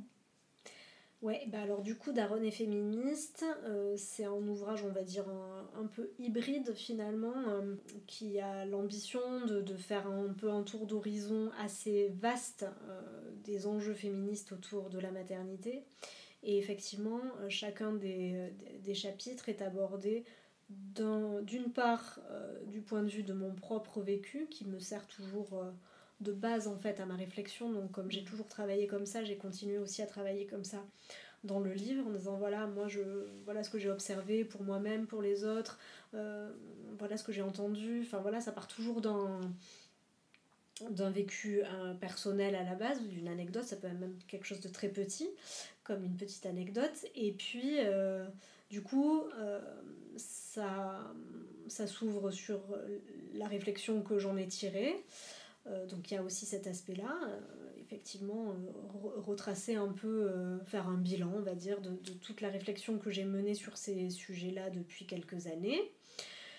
Et puis il y a aussi un aspect, disons, plus pratique, parce que j'avais envie aussi que ce livre, ça puisse être un outil pour les personnes qui le liront, qui je pense seront quand même surtout des mères ou des futures mères. Et j'avais envie qu'elles puissent euh, se saisir de ce livre aussi comme un outil euh, qui leur donne de véritables pistes, euh, par exemple pour se défendre en cas de violence obstétricale. Bah, qu'est-ce que je fais? Qu'est-ce que je peux faire?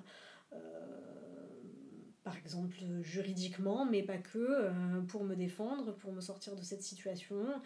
Euh, comment je peux faire en sorte que ça se reproduise pas. Euh, donc, par exemple, pour une nouvelle grossesse ou un nouvel accouchement, je veux dire, donc euh, quel choix s'offre à moi pour essayer d'être accompagnée au mieux mm. pendant ma grossesse, etc. Pareil pour le postpartum, essayer de donner de véritables ressources, des clés, y compris pour l'entourage, pour essayer d'accompagner cette période au mieux. Voilà, donc il y a vraiment aussi cet aspect-là qui, qui, était important pour moi, d'essayer de, d'en faire un, outil qui, donne du pouvoir quoi aussi aux femmes en se disant ben voilà quand elles auront lu ça euh, elles seront peut-être mieux averties et aussi mieux armées quoi pour euh, pour faire face euh, aux violences réelles quoi, qui peuvent exister aussi dans le cadre de, de la maternité, parce que là on n'en a pas trop parlé, parce que moi j'en ai pas vécu des violences de cet ordre, bien au contraire, mais elles existent quand même et il faut absolument les éradiquer. Euh, c'est inadmissible quoi, que les femmes elles vivent des violences dans leur corps au moment de, de, de, donner la vie. C'est voilà, mmh. c'est pas possible. Et du coup, j'ai perdu ce que j'étais en train de dire juste avant. Oui, voilà, des, je, je disais des, qu'elles soient mieux armées pour faire face aux, aux violences et puis euh, euh, voilà, aux, inégalités, aux discriminations qui peuvent euh, aussi ben, les toucher au moment où elles deviennent mères, par exemple dans le cadre du travail. Et pareil, c'est pas normal, on a des droits, il faut les connaître, parce que quand on les connaît, on peut venir les opposer à son employeur et dire non, non, c'est pas comme ça que ça se passe en fait. Voilà, je pense qu'il faut. Enfin voilà, le savoir c'est le pouvoir, hein, c'est pas moi qui l'ai inventé, mais j'y crois beaucoup. Hmm. Et donc toi, tu as une fille. Ouais. Ça a changé aussi euh, quelque chose euh, dans ta vision de la femme, d'avoir euh, une responsabilité sur la vie d'une ben, J'ai toujours du mal à répondre à cette question parce que je pense que. Je pense que. Enfin, il faudrait pouvoir avoir les deux pour comparer, quoi. Enfin, oui, évidemment que ça me donne une comment dire ça me donne un sentiment d'urgence peut-être le fait d'avoir une fille euh, que que j'aurais peut-être pas si j'avais pas d'enfant et peut-être pas si j'avais un garçon mais en fait j'en sais rien peut-être que si. Euh, mais c'est le truc de bah, évidemment pas vouloir qu'elle subisse des violences euh, pas vouloir qu'elle subisse des injustices mais mais voilà et en même temps une conscience aiguë que le féminisme, euh, c'est pas c'est pas un mode de vie et que c'est un projet de société et que du coup c'est pas moi toute seule qui vais faire changer tout. Donc j'essaye de faire en sorte que de ne pas me mettre de pression dans ma maternité en mode il faut que ma fille elle soit super forte ou qu'elle puisse faire tout euh, parce qu'on dit toujours il faut que les petites filles elles puissent faire tout comme les garçons. Donc ça veut dire que si elles peuvent faire tout comme les garçons elles peuvent pas tout faire comme des filles il y a un peu un truc de pourquoi comme les garçons. Euh. Mm. Donc voilà, je sais pas, il y a plein de choses qui me m'interpellent encore et qui me dérangent encore un peu dans tous ces sujets de, de l'éducation féministe et de ce qu'on est censé euh, inculquer à nos enfants. Moi, je m'efforce déjà d'avoir un engagement au quotidien qui fait que quand même j'ose espérer que ça donne un petit peu un exemple de la manière dont on peut euh, lutter pour ses convictions. Ça, voilà, qu'on ait un garçon ou une fille et qu'on soit féministe ou engagé dans d'autres luttes, et ben, ça, je pense qu'en vrai, euh, c'est un beau message à faire passer à ses enfants, qu'on peut lutter pour, euh, pour ses convictions, quelles qu'elles soient. Donc, ça, oui. après, ouais, je pense que ça me donne un, certain, un sentiment d'urgence à me dire ben, j'aimerais bien que la prochaine génération et quand elle, elle sera.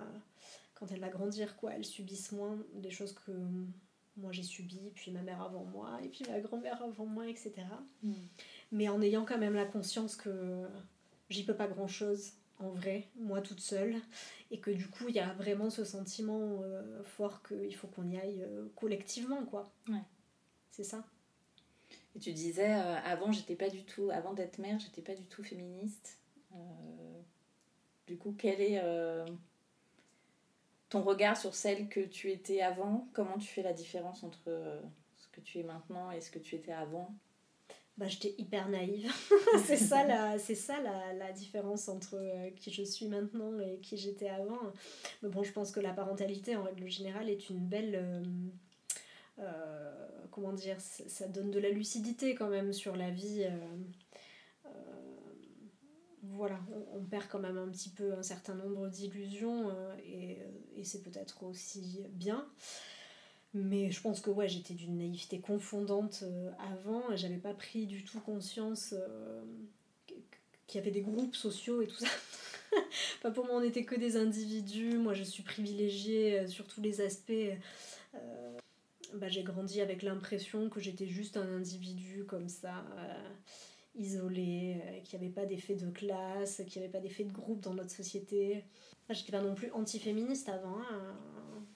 Oui, c'est juste que tu n'avais pas voilà, j'étais, j'étais neutre, quoi. J'avais, mm. pas de, j'avais pas de conscience euh, politique, quelle qu'elle soit. Euh, mais j'étais pas anti-féministe, j'avais pas de discours euh, sexiste ou misogyne, enfin du moins je crois pas, parce que des fois on, peut, on pourrait se surprendre. Je, je pense pas que j'étais dans l'extrême opposé, je veux dire, j'ai pas non plus. Hein. mais, mais oui, par contre, c'est cette conscience qu'on est qu'on est euh, en groupe, euh, qu'on est situé socialement, euh, qu'il y a des, des, des, des, jeux de domination dans la société. ouais, ça j'en ai pris conscience, j'en ai pris conscience maintenant. Et du coup, c'est vrai que ça. On parle souvent du féminisme comme de lunettes qu'on chausse et qu'après on, on ne déchausse plus jamais. Bon ben voilà, ça c'est une image qui me parle pas mal. Le mm. fait de. Une fois qu'on a mis ces lunettes-là, on observe le monde au travers de ce, de cette grille de lecture là en fait et du coup euh, bah, le, monde euh, et le rapport entre les gens prend un sens nouveau et du coup on prend aussi conscience de plein d'autres euh, discriminations, violences qu'on voyait pas non plus avant. Et donc du coup ça s'articule la classe sociale, la race, le sexe, le genre, enfin voilà. Et, et, on prend conscience de tout, en tout cas moi je, je, suis inscrite plutôt dans ce chemin là quoi, de me dire il bah, n'y a pas que euh, la, domination patriarcale, il y a aussi tout un tas d'autres dominations. Elles se nourrissent les unes les autres, parce que sinon ce serait pas drôle. Mm. Et, euh, et, voilà. Et tout ça, hein, ben, ça fait comme un, nuage qui grossit, enfin voilà, ou plutôt comme une galaxie, quoi, qui, se, qui, qui, grossit au fur et à mesure et qui donne, je trouve, une vision de plus en plus euh, aiguisée sur ce qui nous entoure, mais aussi, voilà, ça peut. Ça peut être un peu désespérant parfois. de ne voir que, que de ne voir plus que les rapports de domination. Donc euh, voilà, je pense qu'il faut trouver aussi euh, un juste, un juste milieu pour euh, ne serait-ce que garder l'espoir, parce que sinon on peut vite être désespéré. Quoi. Et justement, au sein de ton couple, donc toi, tu es devenue une daronne féministe. Comment ça se passe avec le daron qui a vu cette, cette, évolution? Ah là là, avec le daron, ben, ça, se passe, ça se passe bien. Vous en parlez de ça, de ton cheminement euh, féministe? Oui, on en parle beaucoup. On parle de son cheminement aussi à lui. Euh, après, on, on, partait plutôt pas trop mal, hein, c'est-à-dire qu'on partait pas de trop trop loin. C'était quand même. Euh, voilà, il, est vraiment dans l'archétype des nouveaux pères dont on parle là beaucoup beaucoup. il à fond là-dedans, donc il est plutôt parti avec volonté euh, dans son chemin de paternité. Et franchement, comme moi, ça a été très dur pour moi au début. Il en a fait euh, sans doute beaucoup plus que ce que font plein de pères parce que moi, je n'assurais pas. Donc, euh, il fallait bien que quelqu'un fasse. Donc ça, je pense que ça a été aussi une entrée fracassante pour lui dans une paternité que peut-être il n'avait pas imaginé de cette, de cette manière-là. pardon Parce que je pense que beaucoup de pères ne s'imaginent pas enfin, ne se projettent pas dans la possibilité que leur femme n'assure pas. Mm. Et du coup, euh, ça peut être assez euh, chaud. Donc lui, il a toujours, enfin vraiment, il m'a hyper bien épaulé et tout pendant toute cette période. Il a été très soutenant, il a fait tout ce, qui, tout ce que je n'arrivais pas à faire. Euh, sans jamais me le reprocher. Donc c'était vraiment, enfin voilà, je l'en remercie je le remercie parce que c'était euh, hyper important et je sais que tous les partenaires ne réagissent pas de cette manière-là. Et du coup, je pense que ça, ça, a initié quand même quelque chose d'assez euh, fort dans notre couple parental est aussi quelque chose d'assez égalitaire dans la manière dont on assumait, dont on gérait notre, notre enfant, quoi. Voilà, mais je trouve que des fois, avec le temps, il y a des choses qui se délitent, et puis voilà, comme plein de couples, et pour ce qui est, enfin pour ma part, euh, comme plein de mères, j'ai découvert ce fameux truc de la charge mentale là. Et, et, et, et à quel point c'est compliqué de faire admettre à l'autre que ça existe vraiment. Mm.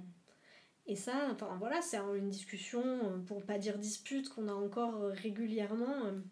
Ouais. Voilà, sur ce. Enfin, moi je trouve qu'il y a quand même un truc qui est hyper difficile, c'est lutter pour faire reconnaître un truc dont beaucoup de gens pensent que ça n'existe pas. Mm. Et que, et que on se fait des films. Quoi. Je crois qu'il y a beaucoup de gens qui sont persuadés qu'on se fait des films avec cette histoire de charge mentale, que ça n'existe pas, que c'est une invention des féministes, et que en fait, euh, on n'a qu'à arrêter de penser, puis on ne pensera plus. Quoi. Enfin, il y a ce truc de complètement euh, absurde. De, moi, combien de fois euh, j'ai entendu mon conjoint, mais aussi d'autres mecs dire Mais qui vous oblige à penser à tout en fait? Vous avez juste à arrêter de penser et puis euh, ça va. Et en fait, c'est ce machin euh, euh, qui, qui, du coup coupe un peu le, le, sifflet, quoi, de dire ah ben oui, mais non, mais en fait, on, on pense, mais parce qu'il faut bien penser, parce qu'il faut bien organiser, parce qu'il faut bien gérer. Mais oui, mais vous voulez faire toujours à votre manière, vous laissez pas, vous nous laissez pas faire à notre manière, etc. Et donc il y a des contre-arguments systématiques quand on parle de, de charge mentale et d'autres choses de ce genre-là, qui font que c'est hyper compliqué et je trouve qu'il y a des fois, ah, c'est à rendre fou quoi, ce machin de se, de se battre pour, euh, pour faire valoir, pour faire valoir une mm. réalité en fait. Je pense que le premier degré il est là quoi, on n'en est même pas à répartir parce qu'on en est encore, je crois, on en est encore là, de faire reconnaître que ça existe, que c'est pas une lubie ou un truc. Et, voilà, donc oui, avec mon conjoint, bah, on est comme, euh, je crois, tous les couples, enfin, je pense, je pense pas qu'il y en ait beaucoup qui échappent à ce machin-là de, de réajustement permanent et de parfois de, de, de difficultés de communication parce qu'on n'est pas sur les mêmes. Euh, on ne parle pas la même langue, quoi. Mm. Et on vit pas les mêmes choses. Et donc, c'est comment je fais comprendre à l'autre ce que je vis, comment je lui fais reconnaître la réalité de ce que je vis, comment j'essaye euh, de lutter sans aller au clash systématique euh, voilà, c'est sûr que c'est des. Ben, c'est du réajustement permanent. Après, une vie de couple, c'est toujours compliqué. Hein. Je, je, pense que c'est compliqué pour tous les couples, quelle que soit l'orientation sexuelle, le genre, euh, le nombre d'enfants. voilà, c'est un peu un pari fou de, de, de, se dire ouais, on va vivre à deux toute la vie et tout. Donc, ça, ça fait partie des choses qui sont un peu remises en question aussi aujourd'hui. Euh, d'un point de vue plus profond, quoi. Est-ce que vraiment, il n'y a que ce modèle-là qui est possible? Est-ce qu'on peut vivre autrement? euh, voilà, mais par exemple, bah, combien de fois avec mes copines on se dit oh là là, ce serait vraiment bien de vivre euh, en, communauté, de, de, mettre un peu plus en commun, quoi, de se mettre un peu plus en commun pour que ce soit moins dur, de gérer les enfants, de gérer la vie domestique, de gérer le quotidien, en fait, tout simplement. Et quand on en parle à nos mecs, ils font non, moi j'ai pas du tout envie de vivre avec d'autres gens. Hein, voilà. Et donc. Euh, c'est les femmes qui ont besoin de créer leur village. Euh, ouais. souvent. Voilà, les femmes elles ont besoin de créer leur village. Et, euh, et les hommes pas du tout, je crois. Et, enfin, du coup, je n'ai jamais entendu en tout cas un mec me dire.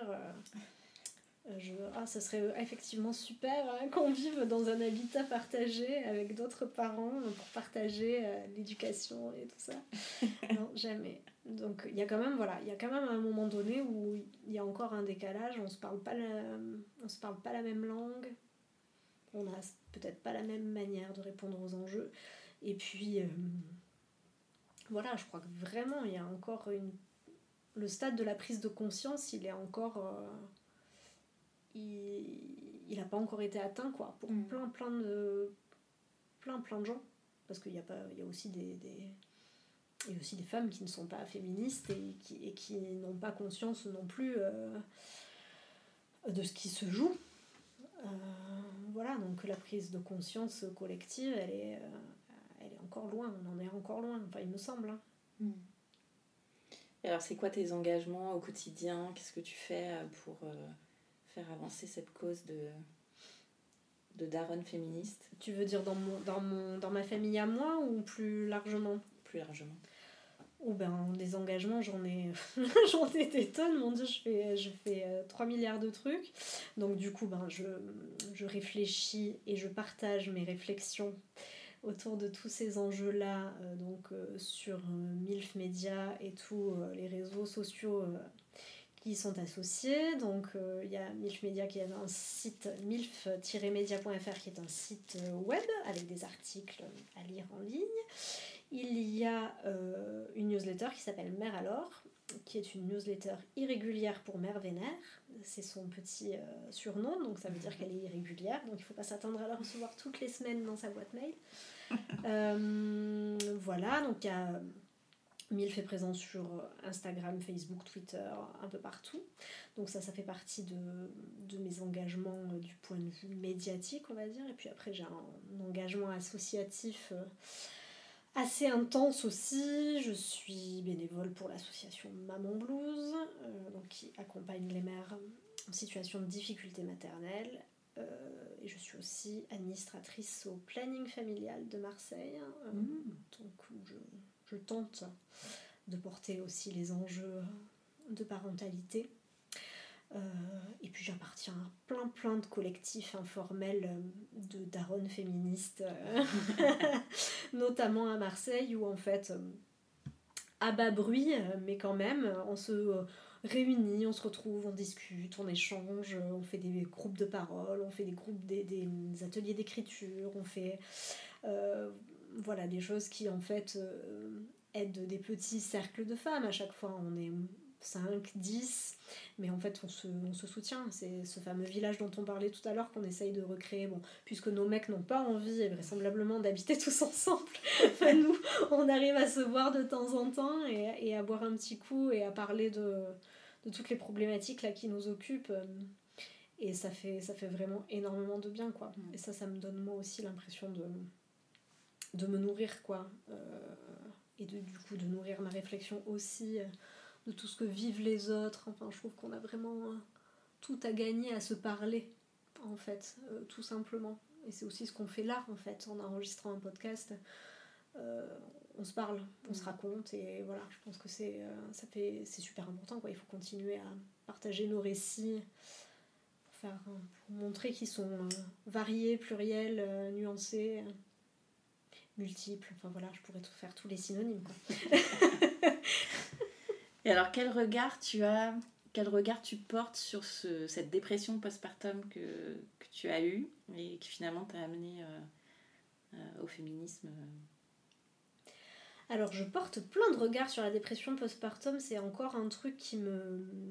Est-ce que tu la détestes? Est-ce que tu ouais, la, ça. la chéris finalement? C'est encore très vivant et, euh, et j'y pense encore très très souvent. Et du coup, euh, à la fois, je la. Non, je la déteste pas. Jamais de la vie, non, non. Ça fait vraiment partie. Euh, c'était une période de crise, c'était une période difficile. Quand j'étais dedans, euh, c'était dur. Mais dans la mesure où euh, j'ai été accompagnée aussi bien que je pouvais l'être, euh, bah, du coup, j'ai pu en tirer des choses positives pour après, puis comprendre aussi des choses de ma propre histoire, de mon propre vécu. et puis, ça m'a permis vraiment de aussi de je, disais tout à l'heure que j'avais eu du mal à trouver mon propre style de maternité, mais du coup, ça m'a permis euh, de le trouver, ça m'a mis du temps et tout, mais aussi de me donner vachement de d'assises. Enfin, je me sens maintenant euh, très très euh, confiante et, et, assurée, assumée dans ma manière d'être mère. C'est-à-dire que ça m'a mis tellement longtemps, ça m'a pris tellement de temps d'arriver à assumer qui je voulais être, euh, quel était mon style de maternité et tout, que maintenant en fait euh, je suis beaucoup moins perméable, j'ai l'impression, aux injonctions euh, en la matière, hein. les injonctions en matière d'éducation, de les styles éducatifs. ça m'atteint beaucoup moins parce que j'ai ce truc de me dire bon bah, ça a été hyper dur pour toi hein, de, de, trouver qui tu voulais être et tout donc maintenant que tu le tiens quoi ne te laisse pas perturber ou polluer par tout ce qui peut venir de l'extérieur. Donc ça, ça fait partie des trucs hyper positifs. Et puis parce que, voilà, ça m'a permis de, enfin, de changer plein plein de choses dans ma vie. Euh, à la fois professionnellement, mais aussi dans la, dans la relation que j'entretenais à mes propres parents, à mes proches. voilà, donc ça a été vraiment très très riche d'enseignements.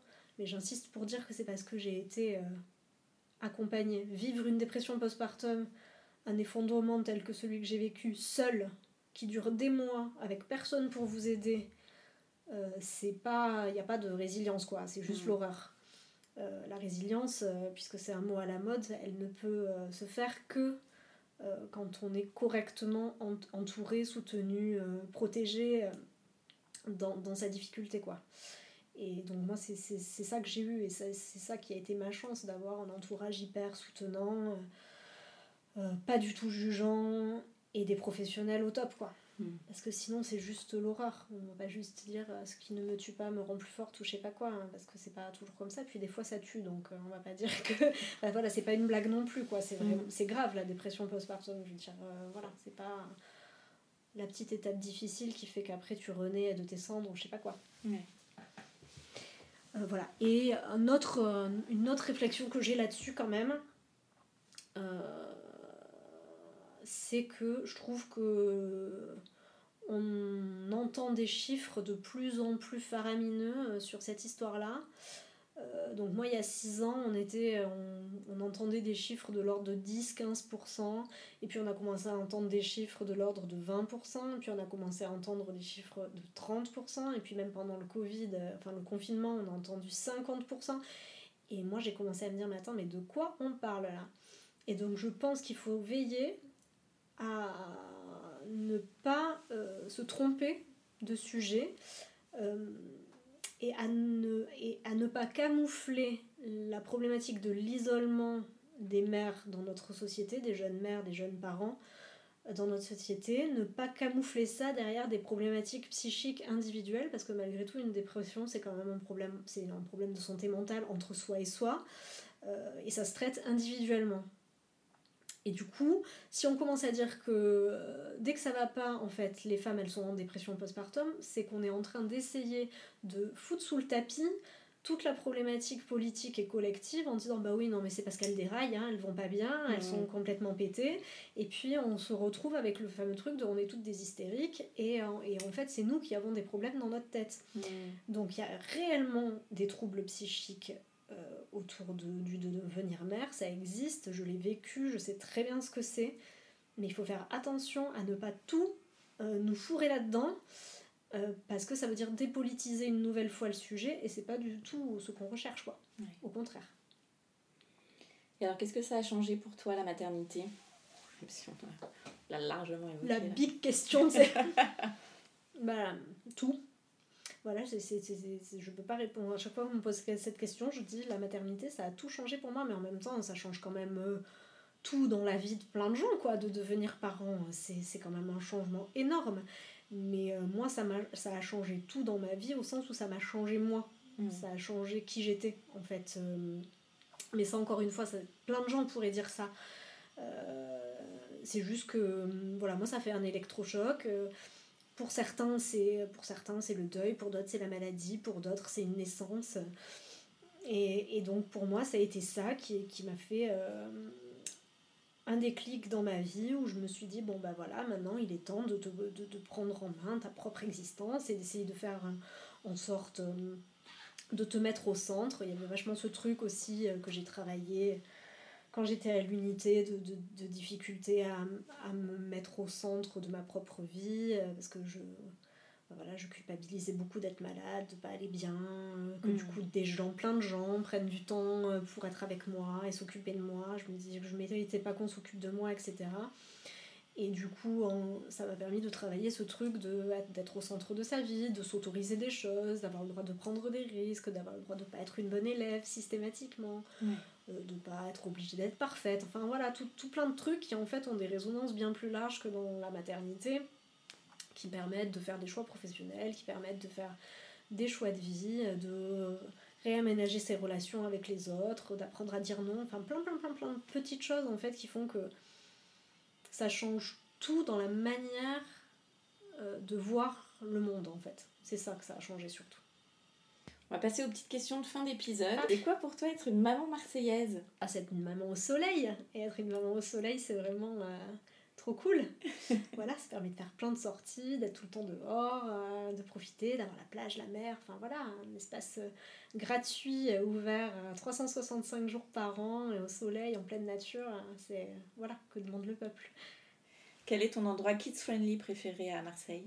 Alors en fait, euh, moi, les, endroits où j'aime aller avec ma fille, c'est les endroits où il y a d'autres, euh, il y a d'autres gens, où il y a d'autres parents. Je, enfin, être, euh, j'ai toujours un, du mal à être toute seule à gérer ma fille pendant longtemps. Donc, si on peut se retrouver avec des copines et que les enfants jouent ensemble, et maintenant on a, voilà, on a des enfants qui ont un peu grandi qui jouent réellement, qui partagent des moments de jeu, etc. Et donc ça peut être n'importe où, je peux aller chez l'une, chez l'autre, je peux aller au parc, je peux aller au bar, au resto, je m'en fiche en fait, juste ne pas être seule. Euh, et que ce soit un minimum sécure évidemment et tout ça pour les enfants, mais des lieux en fait il y en a, y en a plein. Mais euh, je peux aller au petit parc pourri du coin, s'il y a des copines, moi je suis contente. Par contre, je peux aller au parc génial, euh, le meilleur de Marseille, mais si je suis toute seule, au bout de 10 minutes, c'est l'horreur quoi. J'ai juste envie de partir. Donc voilà, c'est ça. Faut pas que je sois seule. C'est plutôt avec qui que, que où? Quels sont tes projets rien que pour toi et ce prévu en famille?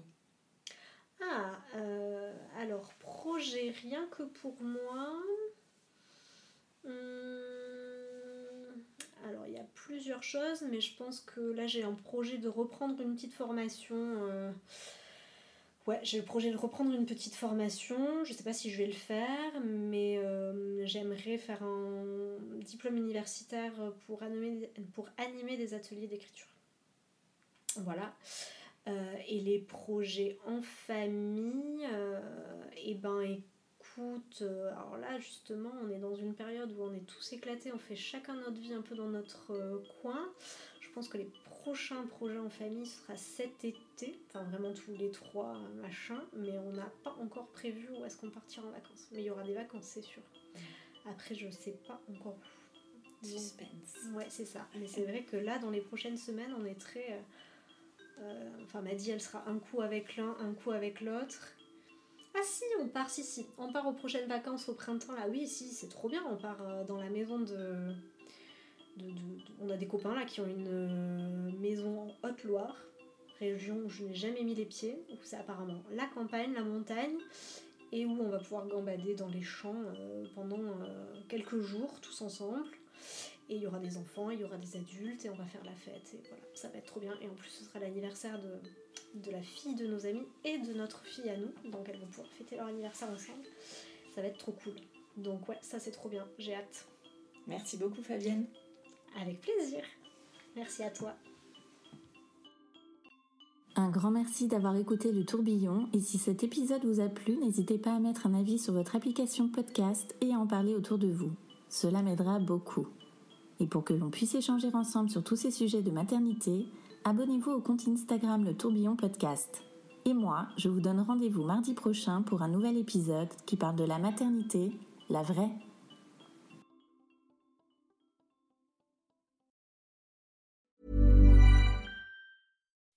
When you make decisions for your company, you look for the no-brainers. If you have a lot of mailing to do, stamps.com is the ultimate no-brainer. Use the stamps.com mobile app to mail everything you need to keep your business running with up to 89% off USPS and UPS. Make the same no-brainer decision as over 1 million other businesses with stamps.com. Use code PROGRAM for a special offer. That's stamps.com, code PROGRAM.